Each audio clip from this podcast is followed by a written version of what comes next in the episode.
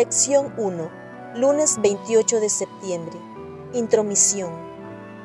Una de las grandes alegrías para muchos maestros es armar sus aulas, colgar tableros de anuncios, organizar útiles escolares y disponer las aulas de la manera más recomendable.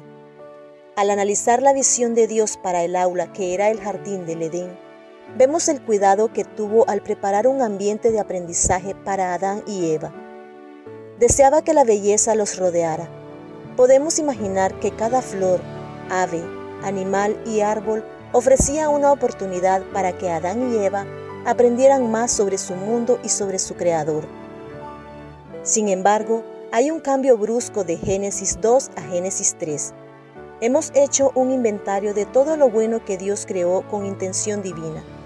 Pero en Génesis capítulo 3, versículo 1, también nos damos cuenta de la provisión que Dios hizo para el libre albedrío. La presencia de la serpiente, astuta, más que todos los animales del campo, implica un alejamiento del lenguaje utilizado hasta ahora. Palabras como bueno en gran manera, no se avergonzaban y delicioso son expresiones utilizadas para describir la creación de Dios en los capítulos anteriores. No obstante, ahora, con la serpiente, el tono cambia. De repente, se introduce un elemento negativo en lo que, hasta ese entonces, todo era perfección. En contraste, Génesis presenta a Dios como lo opuesto a la astucia. Dios es enfáticamente claro acerca de sus expectativas de la pareja en el jardín.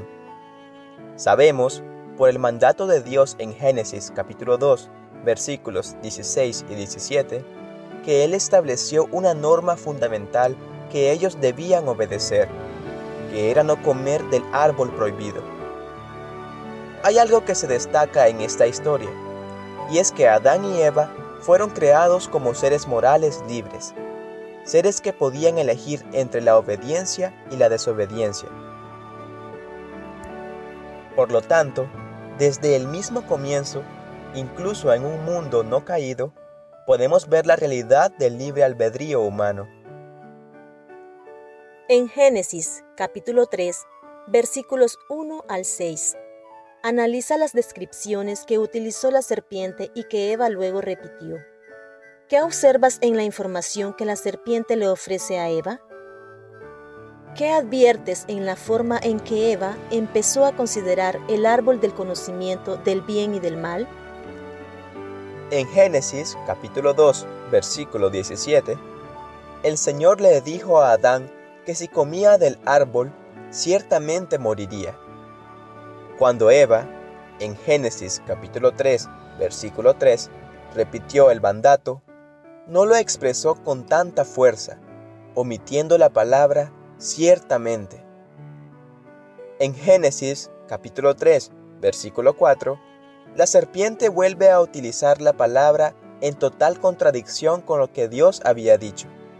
Parece que, aunque Dios le enseñó a Eva en el jardín, ella empezó a no tomarse tan en serio lo aprendido, tan en serio como debería, como podemos ver por el mismo lenguaje que usó.